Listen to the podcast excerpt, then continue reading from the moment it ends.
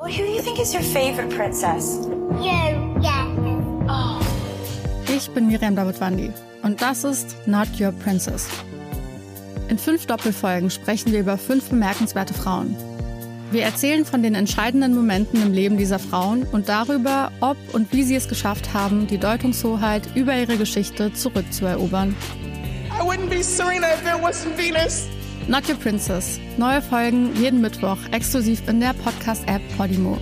Die könnt ihr 30 Tage lang kostenlos testen unter go.podimo.com slash princess.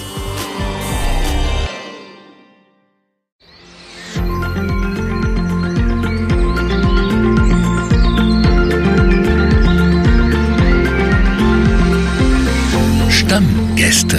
Der Freie Presse Waldpodcast. Hallo, mein Name ist Heike Mann. Ich heiße Sie herzlich willkommen zur zweiten Folge des Waldpodcastes der Freien Presse Stammgäste. Wald ist nicht gleich Forst und der Beruf des Försters ist quasi aus der Not heraus geboren. Aus der Holznot, die entstand, nachdem der Mensch Raubbau am Wald betrieben hatte. In Deutschland gab es um 1800 kaum noch geschlossene Wälder. In zeitgenössischen Texten ist teilweise die Rede von wüstenähnlichen Landschaften in hiesigen Regionen. So entwickelte sich Anfang des 18. Jahrhunderts die Forstwirtschaft als Konzept zu einer nachhaltigen Nutzung. Um die Waldbewirtschaftung in Deutschland kümmern sich heute Revierförster. Die sind entweder in einem privaten Forstbetrieb oder staatlichen Forstamt beschäftigt. Allein in Sachsen gibt es aktuell 192 Reviere. Um Revierförster zu werden, muss man ein Studium in Forstwissenschaft oder Forstwirtschaft abgeschlossen haben. Dem folgt je nach Bundesland eine ein- bis zweijährige Laufbahnausbildung für den gehobenen Forstdienst. Als ich nach dem Abitur vor der Entscheidung stand, was ich studiere, war eine Option Forstwissenschaften. Ich bin Journalistin geworden und damit glücklich. Von Martin Mayer, der Förster und mein heutiger Gesprächspartner ist, möchte ich wissen, ob er das in seinem Beruf auch ist. Also ich denke schon, dass ich ähm, glücklich bin. ich glaube, ich kann auch nichts anderes. Ähm, deswegen bin ich oder habe ich mich für den Beruf des Försters entschieden. Ja, auf alle Fälle. Also das wäre alles andere wäre gelogen. Ich bin sehr, sehr glücklich mit meiner Berufsentscheidung. Ich kann auch, glaube ich, nichts anderes. So wirklich gut. deswegen habe ich mich für den Beruf des Försters auch entschieden.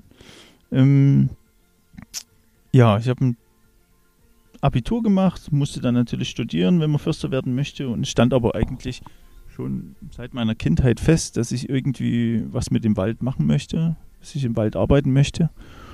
Und da kam dann eigentlich relativ schnell der Beruf des Försters so als ja, das Ziel. Da hat man sich natürlich in seiner Jugend ist man dann auch immer wieder ein bisschen von abgewichen, hat sich für andere Dinge interessiert. Aber letztendlich war das trotzdem immer so das, was über allem geschwebt ist, dass man dann gesagt hat, okay, ich konzentriere mich darauf und genau. Und dann nach dem Abitur musste man studieren, da habe ich in Tarant und später auch in Erfurt studiert, also an der Universität und an der Fachhochschule. Habe im Grunde genommen zweimal einen Bachelor gemacht. der zweite war dann eben ein bisschen praktischer. Das ist auch, denke ich, die, die bessere Wahl, wenn man in, direkt als Wald arbeiten möchte, dass man doch eher dann ja, an der Fachhochschule studiert, weil es einfach auch praktischer ist, was man da lernt. Nicht alle Studenten, die in den verschiedenen Studiengängen in Dresden, Erfurt, Göttingen, Freiburg, Eberswalde oder Rottenburg eine Ausbildung durchlaufen, sind später Revierförster. Denn mit einer Ausbildung in Forstwissenschaft, Forstwirtschaft oder Forstmanagement kann man auch in Verwaltungen arbeiten, so zum Beispiel im Fachgebiet Forst und Jagd eines Landratsamtes. Anstellungen sind auch möglich bei privaten Waldbesitzern, zu denen die Kirche zählt. Wir sitzen jetzt hier gerade an einem sehr idyllischen Fleckchen in Ihrem Revier. Es ist eine Sitzgruppe hier aufgestellt worden und wir haben einen wunderschönen Blick über die, ja, was ist das hier, eine Wiese? Hm? Heiberg im Hintergrund ähm, ist die sogenannte Raumwiese von Bermsgrün und die Raumwiesen. Manche sagen auch Maler-Patters-Wiese am Mittelweg. Ja. Haben Sie oft Zeit, um sich so auf eine Bank zu setzen und die Natur zu genießen oder ist das wirklich sehr selten in Ihrer Arbeit? Ähm, ich glaube, ich nehme mir einfach zu selten die Zeit. Ähm, das liegt vielleicht auch daran, dass man sich selber ähm, ja letztendlich auch wird als positiven Stress bezeichnen, dass man sich halt auch ja, wenig die Zeit nimmt, weil man dann sagt, okay, man muss nur so viele Dinge am Tag erledigen oder versucht alles noch irgendwie reinzupressen. Und eigentlich nimmt man sich ähm, viel zu wenig Zeit, um eigentlich hinzu, einfach hinzusetzen und auch über gewisse Abläufe einfach mal nachzudenken, die zu durchdenken, sondern ja, das Aufgabenspektrum ist groß und ja, gerade jetzt in der Winterszeit oder wenn Holzerntezeit ist, dann ist natürlich der Stressfaktor nicht zu unterschätzen und dementsprechend sind natürlich die Momente, wo man einfach innehält, eher eine Seltenheit. Genau. Sie sind mit 32 Jahren ein Vertreter der jüngeren Generation im Forstbezirk Eibenstock. Können Sie vielleicht mal beschreiben, was die Jüngeren anders machen als die Alten? Ähm, also ich würde die Frage vielleicht ein kleines bisschen anders formulieren. Ähm, wie haben sich die, die, die Ziele in der jetzigen Zeit geändert zu dem, ähm, wie sie vorher waren? Also letztendlich sind ja die Förster alle Kinder ihrer Zeit. Die Ziele der letzten Generation von Förstern haben sich natürlich massivst gewandelt. Also gerade zu DDR-Zeiten stand halt eben bei uns die Massenproduktion im Vordergrund. Davor war es durch den Bergbau die geprägte Landschaft, wo im Grunde genommen die Förster nach bestem Wissen und Gewissen ähm, agiert haben. Die Wälder waren geplündert. Man hat versucht, die Wälder wieder zu bestocken, also das heißt ähm, einfach möglichst wieder Bäume zu pflanzen, dass Holz produziert wird, was dringend benötigt wurde für den Bergbau, für die Hüttenindustrie. Genau, und so hat sich eben auch der Wald entwickelt. Positiv, aber hat natürlich auch in der heutigen Zeit, ähm, wirft er gewisse Probleme auf, ähm, die sich dann eben im Zuge des Klimawandels einfach zeigen. Und die jetzige Generation der Förster hat einfach ja, die Hauptaufgabe, eben diese Wälder von der Monokultur eben in stabile Mischwälder umzuwandeln. Und das ist das, was eigentlich auch so den Kern meiner Arbeit hier im Wald ausmacht. Also das Umwandeln der Monokulturen in Mischwälder. Weil wir einfach hoffen, dass das die stabileren Systeme sind. Also es zeigt sich ja auch immer in der Natur, dass gemischte Systeme einfach die stabilsten sind. Und wir haben einfach die Hoffnung, dass eben die gemischten Systeme mit diesen zukünftigen Klimabedingungen, wie sie vorherrschen, eben besser zurechtkommen als die Fichte, wie sie jetzt hier steht. Der Altersdurchschnitt der Revierförster im Staatsbetrieb Sachsenforst liegt nach eigenen Angaben zwischen 40 und 50 Jahren. Nach dem starken Stellenabbau im vergangenen Jahrzehnt besetzt der Staatsbetrieb aktuell Stellen wieder. Nicht immer ist es einfach. Ein Beispiel aus dem Forstbezirk Eibenstock. Dort geht im Revier Wildental Michael Lerche im Mai in den Ruhestand. Seine Stelle war ausgeschrieben, einen Bewerber dafür gab es bisher nicht. Der Forstbezirk Eibenstock hat insgesamt 13 Landeswaldreviere, aber 15 Revierleiter, weil Förster vom Sachsenforst auch Körperschaftswald betreuen das heißt Wald, der Städten oder Gemeinden gehört. Wenn Sie so täglich im Wald unterwegs sind, äh, nehmen Sie eigentlich die ähm, Geräusche und Gerüche, die typischen für den Wald typischen Geräusche und Gerüche noch wahr? Und wenn Sie unterwegs sind, worauf achten Sie besonders? Ähm, also momentan stelle ich eben fest, dass es eigentlich ja, wieder Frühling wird, es wird schön. Das sind eben dann die Momente, wenn man innehält. Ähm, ja, leider ist es auch schon so, vielleicht ist es auch eine Typfrage, dass ich, wenn ich von einem Unternehmer zum anderen und eben, was man so in seinem Tagesplan alles hat, dass man eigentlich viel zu wenig auf die, die schönen Dinge des Waldes achtet. Vielleicht achtet man auch nur unterschwellig drauf und ich nehme es einfach gar nicht so bewusst wahr, sondern manchmal wird man ja auch so ein betriebsblind zu einer gewissen Art und Weise, dass man dann sagt, ähm, oder man bekommt es einfach gar nicht mehr mit weil es einfach gegeben ist. Und wenn man dann mit anderen Leuten mal draußen im Wald ist, dann sagen wir mal, ach Mensch, das ist ja so schön, du hast ja eigentlich so einen schönen Arbeitsplatz. Und ich würde trotzdem sagen, dass es, ähm, also im Grunde genommen diese, diese, diese Haltung, dass es eigentlich schön ist, gerade heute Morgen, wo es minus sieben Grad waren, die Sonne geht auf, es ist relativ trocken kalt. Das sind dann schon immer die Momente, gerade morgens, wenn es noch ruhig ist, Telefon nicht so viel klingelt, wo man dann schon die Natur intensiver wahrnimmt und dann auch denkt, dass es eigentlich ja doch ein ganz, ganz schöner Arbeitsplatz ist, wo man hier arbeitet. Ja, und was man besonders, was ich so an Dingen wahrnehme, also das ist natürlich auch jahreszeitlich bedingt. Das kann, das kann ein schöner Morgen sein, ähm, der sehr kalt ist. Vielleicht ist auch, liegt noch ein bisschen Schnee. Die Sonne geht auf. Das sind natürlich immer so schöne Momente. Und das kann auch ein, während der Jagd, wenn man auf Abend ansitzt, ist die Abendstimmung sein. Das kann auch mal ein Gewitterschau im Sommer sein. Also die Natur, das weiß eigentlich jeder, ähm, können natürlich bestimmt auch viele nachvollziehen, hat ganz, ganz viele tolle Facetten. Und ich würde das jetzt gar nicht auf einen speziellen Punkt ähm, festlegen, was mir jetzt, auf was ich jetzt besonders achte. Das ist einfach, ich denke, die Vielfalt, die, die, die Natur und unser Wald uns einfach bietet, die zu jeder Jahreszeit natürlich anders ist. Es kann auch einfach das Rauschen im Herbst sein, wenn dann die ersten Fröste kommen. Das sind auch so einfach schöne Momente, aber wirklich, ich denke, Großteil morgens, wenn es noch relativ ruhig ist und der Tag so langsam beginnt, das sind eigentlich immer so die intensivsten Momente, die man das so wahrnimmt. Sie sind äh, Revierforster im Revier Antonstal. Das ist 1500 Hektar groß, damit ein durchschnittliches im Forstbezirk Eibenstock. Was ist aber aus Ihrer Sicht das, das Besondere an diesem Revier? Vielleicht können Sie das nochmal kurz schildern. Ja, das Besondere. Zum einen, also für mich ist es halt, wie soll ich sagen, ich glaube, jeder Förster sieht so sein Revier, in dem er arbeitet, dass er so ein, vielleicht auch so ein bisschen wie seinen eigenen Garten pflegt und bewirtschaftet und dann hinterher ist. Das ist, glaube ich, einfach die Natur der Dinge. Ähm, findet natürlich sein Revier immer am schönsten oder ja, doch würde ich schon behaupten. Was mich immer wieder begeistert, ist einfach die Strukturvielfalt, die Andonstal bietet. Also ich habe tiefere Lagen, ähm, die bis 550 Meter runtergehen, also wo natürlich die Wälder dann Laubholz dominierter werden. In den höheren Lagen im Jägerhaus oben, ja, es ist immer noch, da ist dann noch Winter und steht sehr, sehr viel Fichte. Und wenn man dann halt im Revier weiter runterfährt, merkt man auch, wie sich das so verändert. Also man hat da schon eine Vielfalt in der Höhenstruktur und dann aber auch ja, vom Gelände her, also von Felsen über Ebenen, steile Hänge, Moore. Es ist, denke ich, von allem was dabei.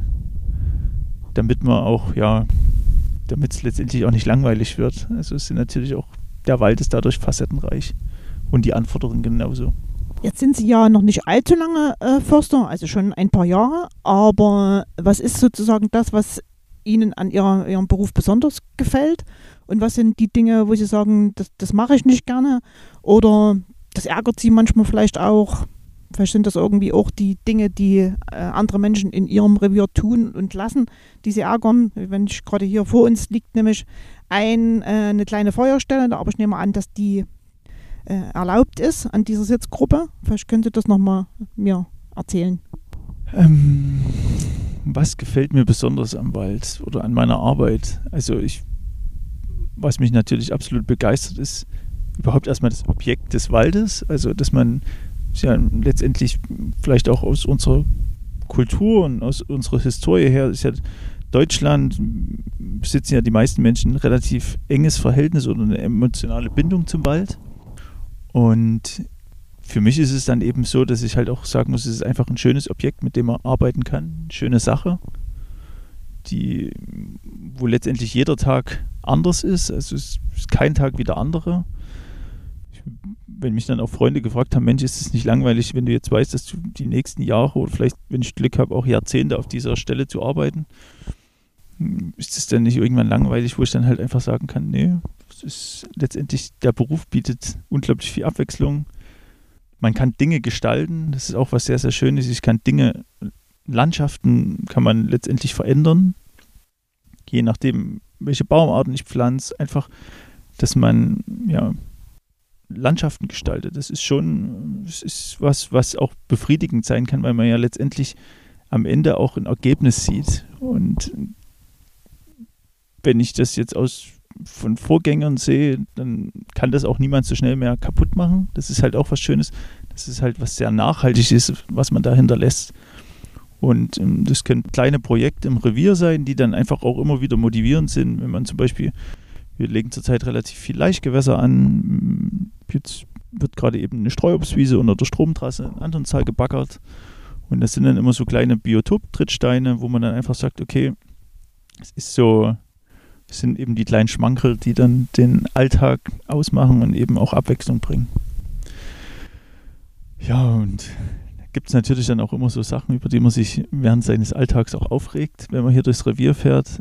Das ist zum einen, wenn einfach Leute ja, vor ihrer Heimat, finde ich, manchmal einfach zu wenig Respekt haben, Müll hinterlassen, ob es das kleine Geschäft ist im Wald, wo dann neben dem Taschentuch auch die, das Plastiktütchen mit liegen gelassen wird oder ähm, wenn ganze ja, Kühlschränke, Inneneinrichtungen, wenn es dann eben am nächstbesten Parkplatz entsorgt wird, ist dann immer, fragt man sich, ich meine, wir haben ein super Wertstoffsystem in Deutschland, wir haben Recyclinghöfe, wo man eben die ganzen menschlichen Dinge auch einfach abgeben kann. Da verstehe ich das immer nicht, warum dann ganze Ladungen an Autoreifen und Co. einfach im Wald oder Schutt, ach, was, alles möglich. Also man glaubt nicht, was man alles im Wald findet. Das ärgert mich dann schon sehr, dass man einfach so respektlos damit umgeht. Letztendlich ist es ja unser aller Heimat, ne? Genau. Es ist sozusagen äh, am Ende dann, dass es sich auch mehr Respekt gegenüber der, der Arbeit in ihrem Beruf, also ja, als Förster, wünschen würden? Oder was würden Sie sich generell vom Waldbesucher wünschen? Ich denke, das, ähm, ich denke, das ist auch, ja, wünschen, wünschen kann man sich viel, aber man muss, denke ich, auch die zwei Seiten so ein bisschen verstehen. Es hat ja, ich glaube, der Förster, der eben der Fachmann ist für das Ökosystem oder für dieses Ökosystemmanagement, was wir letztendlich hier draußen betreiben, ähm, der hat natürlich einen ganz anderen Blick auf den Wald, wie das eben, ich sag jetzt, der normale Waldbesucher hat. Der hat natürlich auch andere Interessen. Gibt es natürlich, äh, haben die, die, die, Interessenkonflikte in unserer heutigen Zeit im Wald ähm, stark zugenommen. Da steht nicht nur die Rohholzproduktion im Vordergrund, sondern der Wald ist Erholungsraum, der Wald ist Lebensraum für Tiere und Pflanzen. Und da prallen natürlich relativ viele Interessenskonflikte aufeinander. Da muss man dann immer als Förster so ein kleines bisschen die Sache moderieren und versuchen auch eben je nach Wichtung, was gerade eben auch ja, Priorität hat, eben diese Interessen in den Vordergrund stellen oder eben ja dann auch nachrangig sehen und dann muss man die, ja, die Sachen auch so ein kleines bisschen moderieren. Was ich schade finde, ist, glaube ich, das generell, aber das ist, glaube ich, auch ein gesellschaftliches Problem, die, der Respekt untereinander fehlt in der Bevölkerung und die Wertschätzung ähm, vor dem, ja, vor dem Objekt. Also, dass man, der eine gönnt dem anderen nichts. Es ist, das merkt man ganz, ganz häufig im Wald. Da hat man eben Radfahrer, Reiter, äh, Leute, die eben die Natur genießen wollen, weil sie denken, es ist das letzte Stückchen Urwald. Also viele Leute sehen auch einfach den Wald als Naturlandschaft und eben nicht als Kulturlandschaft, wie es sich einfach über die letzten tausend Jahre entwickelt hat. Und ähm, denken dann eben auch, dass wenn wir Holz nutzen möchten, dass wir eben dem Wald schaden. Und ich das ist, denke ich, vielleicht ein Kommunikationsproblem, was wir auch zukünftig einfach verstärkt ja, angehen müssen, dass man einfach auch ja, mehr erklärt, was tun wir, warum tun wir das. Und wir versuchen das ja natürlich auch mit einfach mit einem mit einem positiven Ziel. Also keiner, kein Förster will irgendwie den Wald kaputt machen. Man verfolgt ja ein, ein weites Ziel, eben den Waldumbau, der letztendlich auch eines der größten Naturschutzprogramme ist, die man hat weil davon sehr, sehr viele Arten profitieren, die eben neue Lebensräume finden. Und äh, ja, das ist so ein großes Thema, dass man dann halt sagt, ja, jetzt habe ich mich verhaspelt, jetzt bin ich weg gewesen. Kann, man kurz anhalten oder läuft das dann einfach weiter? Ja, und das Wichtige ist eben auch, dass natürlich die Leute auch zuhören müssen. Also dass letztendlich nicht, nicht jeder in seinem Recht sieht, sondern auch ja, eben würde ich mir wünschen, dass auch die Leute mehr zuhören und eben auch das Hinterfragen, ja, warum wird es denn gemacht und nicht einfach abstreiten oder sagen, letztendlich, wir zerstören alles. Das ist dann immer so ein bisschen schade, weil letztendlich denke ich, dass viele auf Arbeit gehen und versuchen, ihren Job gut zu machen, so wie sie ihn machen. Und das muss man dann auch manchmal sagen, ja, oder dass das die Förster letztendlich auch versuchen, ihren Job gut zu machen. Und es ist nicht immer einfach in diesem, bei diesem kurzen Tischtuch, ähm, das Tischtuch auf die richtige Seite zu ziehen, dass letztendlich alle befriedigt sind und alle Interessen. Das wird eben nie passieren, dass im Grunde genommen alle Interessen beachtet werden. Das geht einfach nicht. Dafür ist einfach unser Land zu dicht besiedelt und der Druck auf den Wald einfach zu groß. Ich denke und hoffe, dass ich mit diesem Podcast heute hier in, im Revier Antonstal zu der Kommunikation, die Sie gerade angesprochen hatten, beitragen können. Und ich würde mich bedanken für das, Ihre Ausführungen heute hier im, im Wald, mitten im Wald. Ja, und wünsche ich Ihnen, dass Sie noch viele Jahre und vielleicht auch Jahrzehnte hier in dem Beruf bleiben können und dann irgendwann mal zu den Alten gehören. Danke. Stammgäste, der Freie Presse Wald Podcast.